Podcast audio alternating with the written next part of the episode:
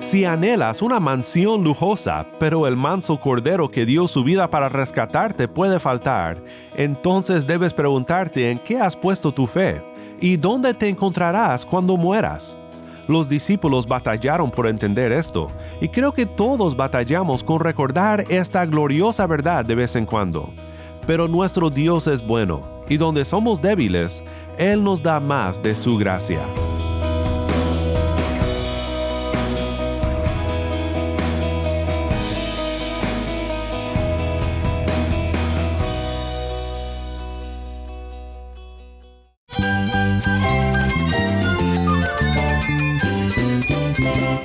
Cristo es la esperanza. Cristo es mi Señor y mi Salvador.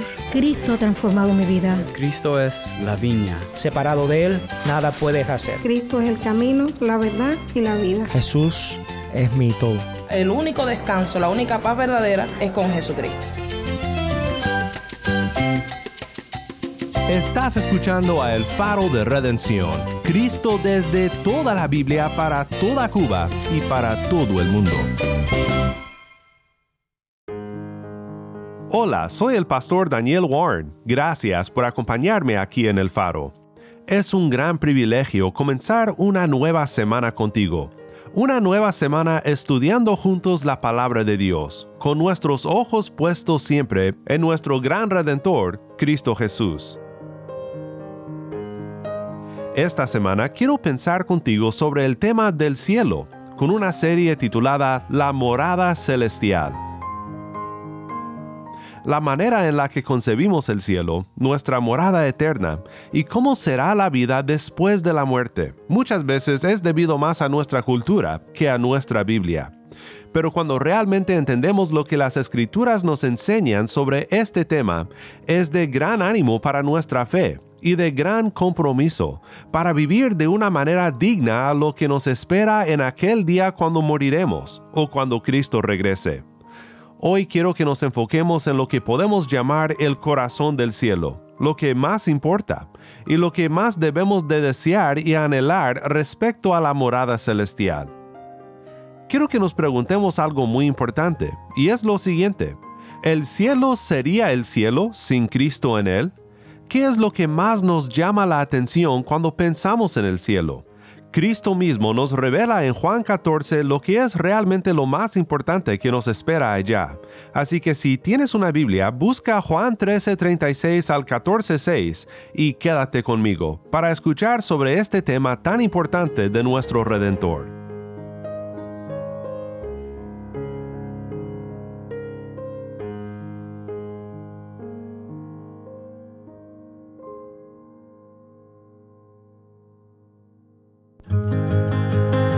Cuando piensas en el cielo, ¿qué es lo primero que se te viene a la mente? Para ser algo tan central en nuestra fe cristiana, lamentablemente existen muchos conceptos erróneos respecto a esto. Suelen decir los que se burlan del cristianismo que prefieren ir al infierno porque allí seguramente estarán todos sus amigos pasándola bien, no como los cristianos viviendo una vida angelical, sentados sobre una nube, tocando un arpa por toda la eternidad. Este es el concepto que las películas de Hollywood nos han dejado de lo que significa ir al cielo. Y aunque no creamos todo esto, pues muchos creyentes están realmente confundidos sobre exactamente qué debemos de esperar en el cielo. Sé que en mi caso, no fue hasta haber caminado con Cristo por muchos años que empecé a entender lo que realmente nos espera en el cielo. Recuerdo un momento chistoso cuando de niño me rehusé a mirar una película ochentera que se llama Todos los perros van al cielo, porque aunque todos mis amigos insistían en que la viera con ellos, yo de mi parte insistía que no era teológicamente correcto. Me creía un pequeño teólogo, pero todavía tenía mucho que aprender sobre este tema tan importante para nuestra fe. Aunque lo que le espera al creyente en aquel lugar es algo que sobrepasa nuestra imaginación, las escrituras sí nos dicen bastante sobre cómo será nuestra morada celestial. Si creciste en la iglesia y escuchaste todas las descripciones del cielo, con sus calles de oro y sus puertas de perlas y muchas cosas más, pues déjame decirte que estas imágenes del libro de Apocalipsis son realmente simbólicas o tal vez por el dolor que has pasado en esta vida, incluso tal vez dolor que estés pasando ahora mismo. Piensas en aquel lugar como verdadera libertad del sufrimiento de esta vida, libertad de toda tristeza y de toda lágrima.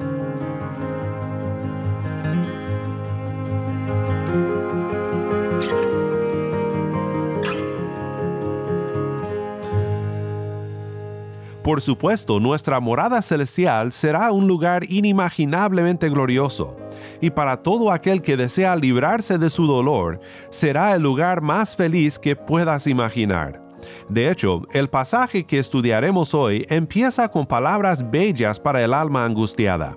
Jesús dice, no se turbe su corazón. Tal vez sean las palabras que más necesitas oír de los labios de Jesús el día de hoy. No se turbe su corazón. Pero ¿por qué no debe de turbarse? Esto es lo que quiero mostrarte hoy. Estas grandes palabras de ánimo y consuelo para nosotros son debidas al verdadero corazón del cielo. Y leemos sobre ello en las palabras de Jesús que Juan nos cuenta en el capítulo 13 de su Evangelio, empezando en el versículo 36 hasta el capítulo 14, versículo 6. Si tienes una Biblia, sigue con tu vista de Juan 13:36 en adelante, mientras nuestra lectora Tai lee el pasaje.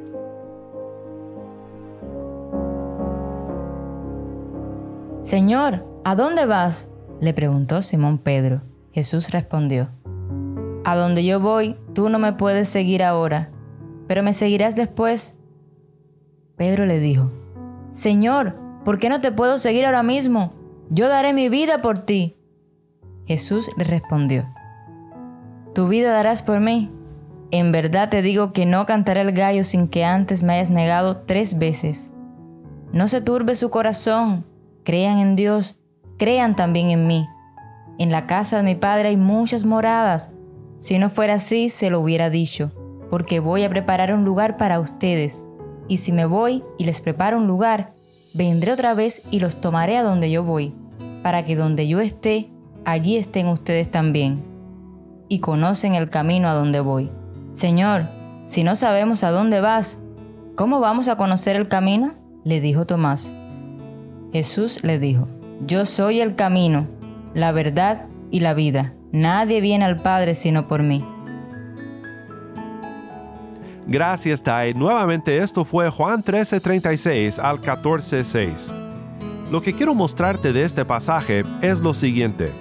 Porque Cristo es el corazón del cielo, nuestro corazón debe anhelarle a Él más que a toda la gloria celestial. Quiero ver contigo tres cosas de este pasaje, y son los siguientes tres puntos. Primero, a veces no anhelamos estar con Cristo tanto como lo deberíamos hacer. Segundo, Cristo anhela estar con nosotros. Y tercero, el camino para estar con Cristo es Cristo mismo. Primero, a veces no anhelamos estar con Cristo tanto como lo deberíamos hacer. Creo que esto es lo que vemos en la conversación breve pero importante entre Jesús y Pedro en el capítulo 13 de Juan que acabamos de escuchar. Pedro le hace una pregunta directa a Jesús. Señor, ¿a dónde vas? Ahora, te debo de decir qué fue lo que provocó esta pregunta de Pedro. En Juan 13 al 17 tenemos una maravillosa sección que nos relata el ministerio de Jesús a sus discípulos en el aposento alto, donde también se realizó y fue inaugurada la Santa Cena. Pero solo en Juan tenemos un registro tan extenso de lo que Jesús comunicó a sus discípulos en estos últimos momentos de su ministerio terrenal. Recuerda, en tan solo unas horas saldrán del aposento alto y estarán en Getsemaní, y comenzará la última etapa de su gran obra de redención. Es por eso que Jesús enfatiza tanto en esta sección el consuelo que los discípulos tanto necesitarán oír. Jesús empieza a decirle a sus discípulos que ya no estará con ellos, que ha llegado la hora de su glorificación. Dice que le buscarán y no lo hallarán, que no lo podrán ver más. Y Pedro, siempre el primero en llegar al grano, le dice, Señor, pero ¿a dónde vas? Cuando Jesús le dice que no podrá seguirle, Pedro muestra su carácter tan apasionado como siempre y dice en efecto, solo dime cuándo y dónde, y allí estoy, yo muero por ti. Ahora, si sabes la historia, sabes a lo que Jesús se refiere cuando dice, ¿tu vida darás por mí? En verdad te digo que no cantará el gallo sin que antes me hayas negado tres veces. Cuando todo está bien y acabas de cenar con tu Señor y estás entre amigos confiables, es muy fácil decir que darías tu vida por tu Señor. Pero en la noche fría, llena de confusión y preocupación allá afuera de la casa del sumo sacerdote, calentándose en una fogata con desconocidos no confiables, Pedro decidió por seguridad y por comodidad negar a su Señor, y le negó tres veces, y luego el gallo cantó. Ahora, esto puede tener mucha aplicación, pero creo que en el contexto de lo que Jesús enseña aquí, el punto es este. A veces no anhelamos estar con Cristo tanto como lo deberíamos hacer. Déjame decir esto en forma de pregunta respecto al cielo. Cuando piensas en el cielo, con toda su gloria, y toda su felicidad, en su belleza indescriptible y en los años sin fin totalmente libres de tristeza, de lágrimas y todo lo demás, cuando piensas en el cielo, ¿piensas en Cristo? ¿El cielo sería el cielo para ti si Cristo no estuviese allí?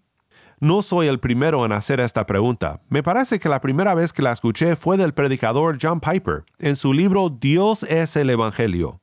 Piper pregunta que si todos los sabores que jamás has probado, y todas las bellezas que jamás has visto, y todos los placeres que jamás has experimentado pudieran ser tuyos, sin Jesús, ¿el cielo todavía sería el cielo para ti? Juan 17:3 resume el punto, cuando orando al Padre, Cristo dice, Y esta es la vida eterna, que te conozcan a ti, el único Dios verdadero, y a Jesucristo, a quien has enviado. Te pregunto nuevamente, ¿es esta la vida eterna para ti? ¿Conocer a Dios por medio de Jesucristo y estar con Él? ¿O como Pedro lo anheló en la tierra, anhela solo la seguridad del cielo sin el corazón del cielo, el cual es Cristo Jesús? Pues ese es el primer punto.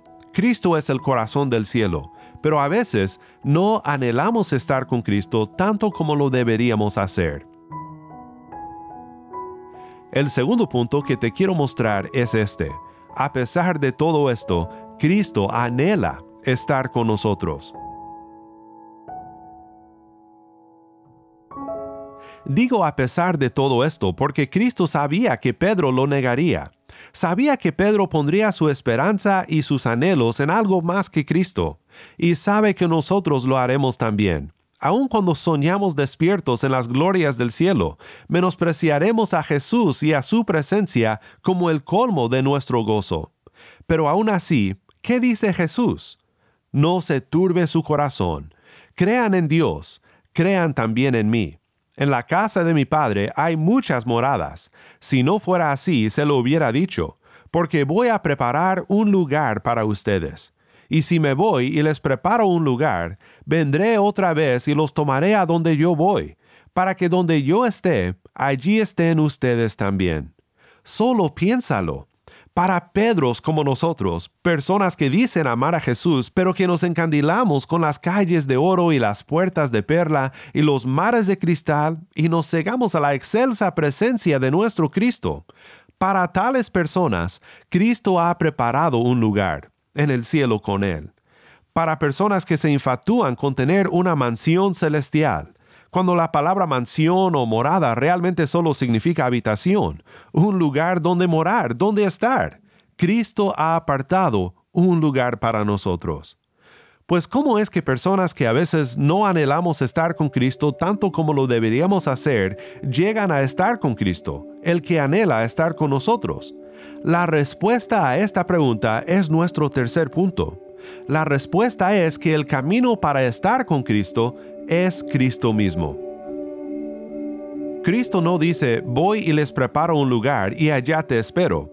Intenta llegar. Solo sé buena persona, para que haya suficiente material para construir tu casota allá. ¿Nunca habían escuchado eso? Yo sí, que si haces buenas obras aquí en la tierra, estás en efecto mandando material para tu mansión allá. Es una locura. Cristo no dice espero que llegues, pero allá tú. No, Él dice que nos prepara un lugar y vendrá otra vez y nos tomará a donde Él va. Cristo dice que no podemos llegar allá más que por Él. Conocen el camino a donde voy, dice Cristo. Y Tomás responde, Señor, si no sabemos a dónde vas, ¿cómo vamos a conocer el camino? ¿Y qué le dice Jesús? Jesús le dijo, Yo soy el camino, la verdad y la vida. Nadie viene al Padre sino por mí. Él es el camino, porque en unos momentos Él atravesará el camino a la cruz en nuestro lugar. Nosotros no tenemos que perturbarnos en nuestros corazones porque en tan solo unas horas después de esta escena en el aposento alto, Cristo estará postrado en el jardín delante del Padre pidiendo con lágrimas, sudor y sangre, Padre, si es tu voluntad, que pase de mí esta copa. Pero aún ahí, Cristo está dispuesto a caminar ese camino por nosotros. Jesús es la verdad porque en Él se cumple todo lo que los profetas anunciaron. En Él todas las promesas de Dios son sí y amén. Él es la vida porque sobre el madero enfrentó a la muerte por ti y por mí. Mi querido amigo, en esta semana quiero que entendamos un poco mejor a nuestra morada celestial, pero lo primero que debemos entender es esto. Cristo es el corazón del cielo. Déjame repetirlo. Cristo es el corazón del cielo. Sin Cristo no hay cielo. Sin Cristo el cielo nos dejaría insatisfechos como cualquier otra utopía de este mundo, porque solo Cristo es vida. Porque Cristo es el corazón del cielo, nuestro corazón debe anhelarle a Él más que cualquier otra cosa.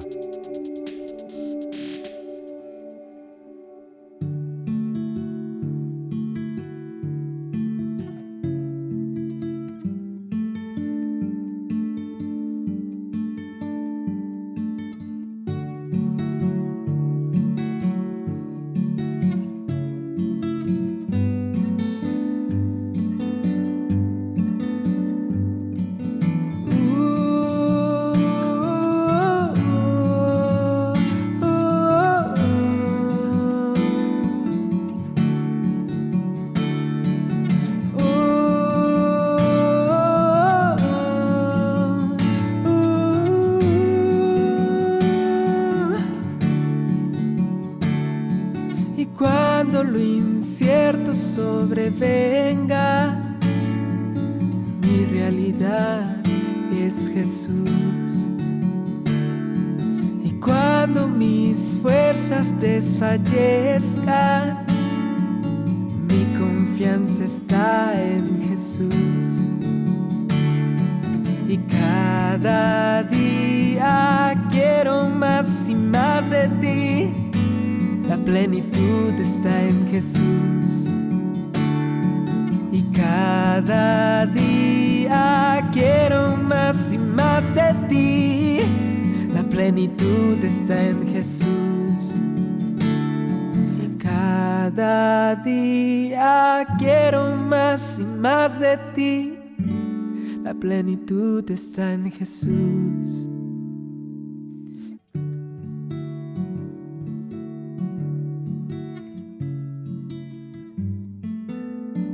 La plenitud está en Jesús, canta Marco Elizalde. Soy el pastor Daniel Warren y esto es el faro de redención.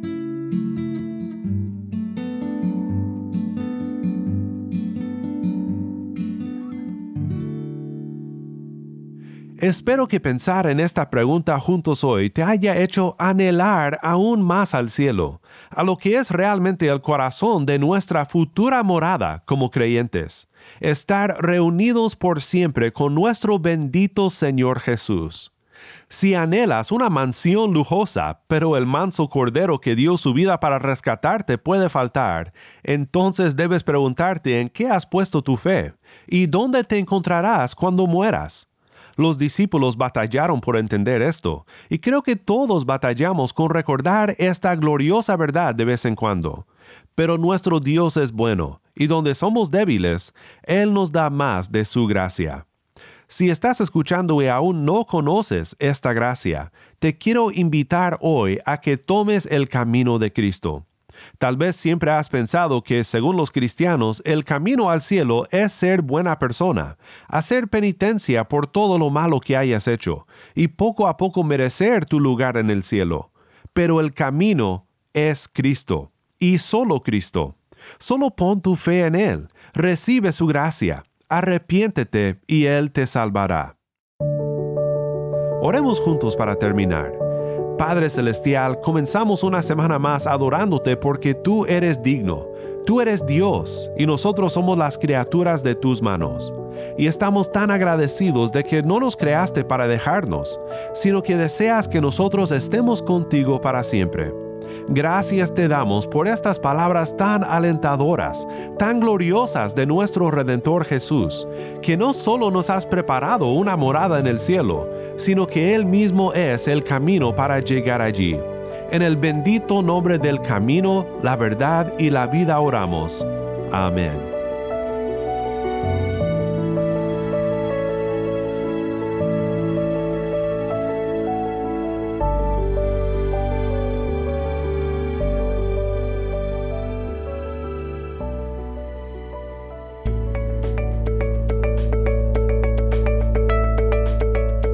Si estás en sintonía fuera de Cuba y deseas seguir escuchando contenido cubano como este, ora por nosotros y considera unirte con nosotros financieramente para seguir proveyendo este espacio para la voz del pueblo de Dios en Cuba.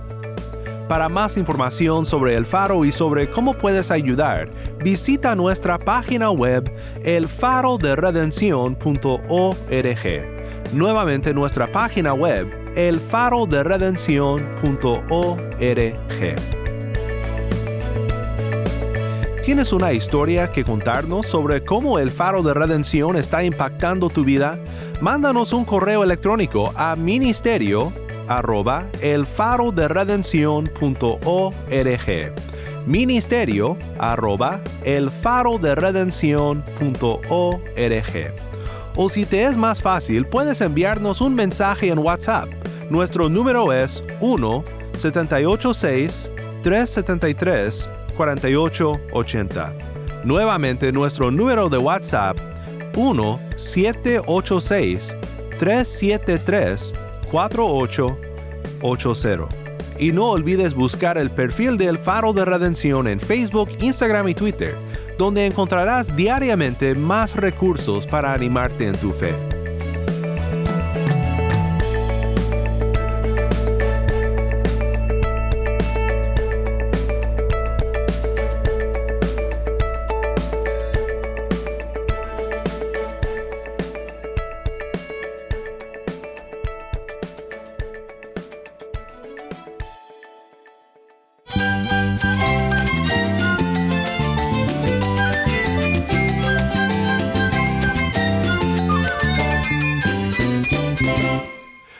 Pastor Daniel Warren. Te invito a que me acompañes mañana en esta serie La Morada Celestial. La luz de Cristo desde toda la Biblia para toda Cuba y para todo el mundo, aquí en el faro de redención.